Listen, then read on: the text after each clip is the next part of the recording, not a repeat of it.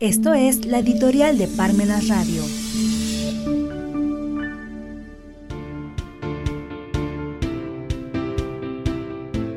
No vengan con que la ley es la ley. La ley debe ser como la muerte, que no se exceptúa a nadie.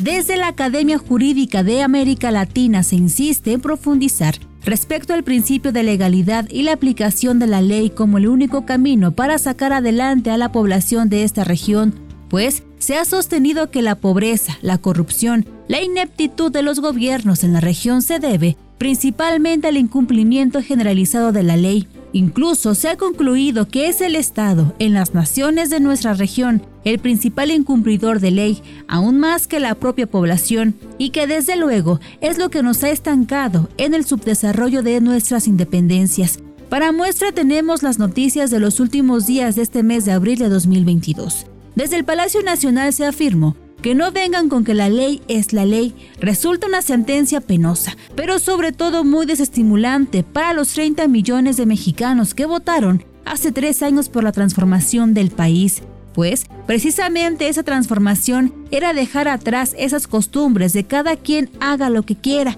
empezando con las propias autoridades y transformándolo por aplicar la ley, por el principio de legalidad, por el respeto de la misma ley, principalmente por las propias autoridades y luego la población, pero si desde la silla más importante de la nación se hacen esas manifestaciones, la ley pasa a segundo término, pues lo que se está diciendo es que estamos abandonando al Estado de Derecho y pasando a un estado de excepción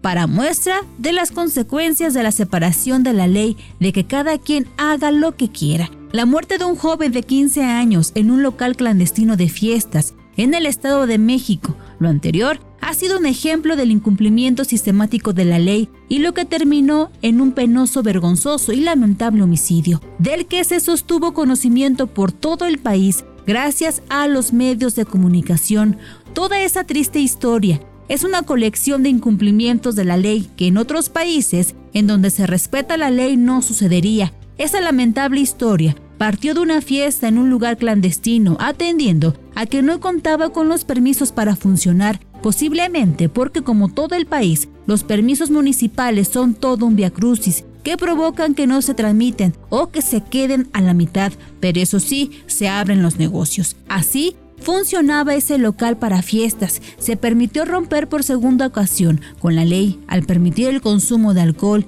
del que se requiere de una licencia para ello, además de que se permitió la entrada a menores de edad como era el caso del joven fallecido, otra colección más de incumplimientos a la ley y desde luego las autoridades municipales deben de vigilar que no estén funcionando ese tipo de sitios realizando inspecciones, pero tampoco cumplieron. Eso dio como consecuencia que el personal de seguridad del local también sin autorizaciones oficiales, mucho menos con la capacitación del personal correspondiente, provocara la muerte del joven. Para finalizar con esta baraja de incumplimientos, ya que la autoridad competente no cumple con la detención del homicida, familiares, amigos e indignados por toda esa serie de sucesos toman indebidamente una de las principales avenidas de la Ciudad de México durante más de 15 horas, impidiendo que las personas transiten por el lugar, una ilegalidad más. Finalmente, se presenta la persona culpable del homicidio ante la Fiscalía. La autoridad competente no cumplió con la ley para terminar con la visita a los familiares de las autoridades de la Ciudad de México.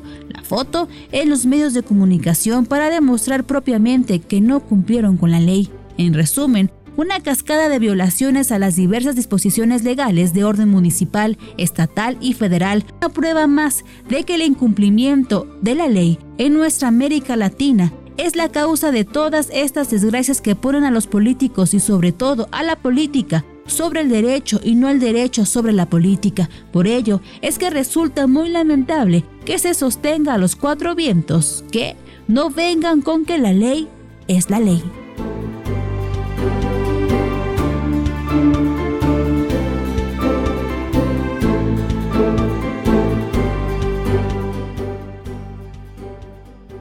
Los tiempos nos impiden leer, pero no nos impiden escuchar.